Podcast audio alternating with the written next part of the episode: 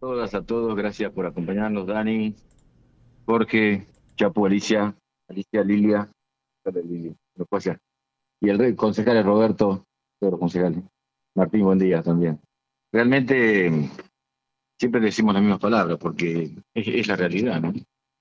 Venir a Pico es una connotación especial y más cuando venimos a avanzar, avanzar con obras que necesita General Pico, eh, mejorar la calidad de vida de las y los piquenses. Es una metodología que los gobiernos justicialistas de, la provincia de La Pampa siempre han tenido con General Pico y con el norte de la provincia. Hoy estamos aquí, hoy se abren dos licitaciones cercanas a los 600 millones de pesos que responden a necesidades, a las necesidades de la gente de, de, construir una ciudad más cada día más inclusiva, más desarrollada, con mejor calidad de vida. Ustedes saben bien que este, tenemos la enorme satisfacción y la enorme ventaja de tener un gobierno nacional que mira al país en su totalidad, que no se queda como muchos que piensan que el país termina donde le alcanza la vista, desde un despacho de, de la ciudad de Buenos Aires, como nos pasó en la gestión anterior, y que nada más ni nada menos, nada más que porque había un gobernador que, pensaba distinto, lo discriminaron como discriminó Macri a, a Carlos Berna. Hoy tenemos una realidad totalmente distinta, un gobierno abierto y en eso gestionamos, gestionamos y seguimos trayendo respuestas.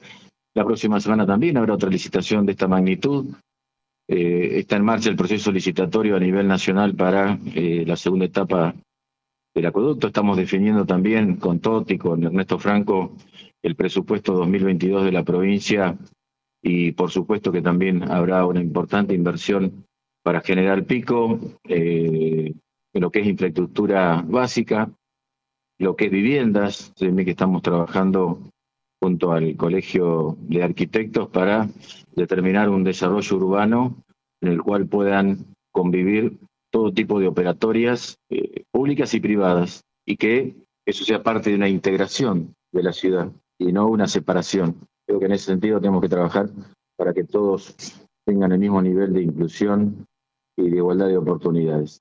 Así que bueno, feliz nuevamente, por supuesto, estar en Pico. Uno vuelve a, sus orígenes, a su a sus recuerdos, a su niñez, cada uno que ingresa y, como pasa muchas veces, ve algún, alguna geografía, algún edificio y lo enseguida, enseguida lo remonta a la, a la niñez, a la juventud y, y, bueno, poder venir hoy como gobernador, como siempre digo, trayendo respuestas, creo que es nada más ni nada menos que devolver todo lo que me ha dado Pico. Muchas gracias.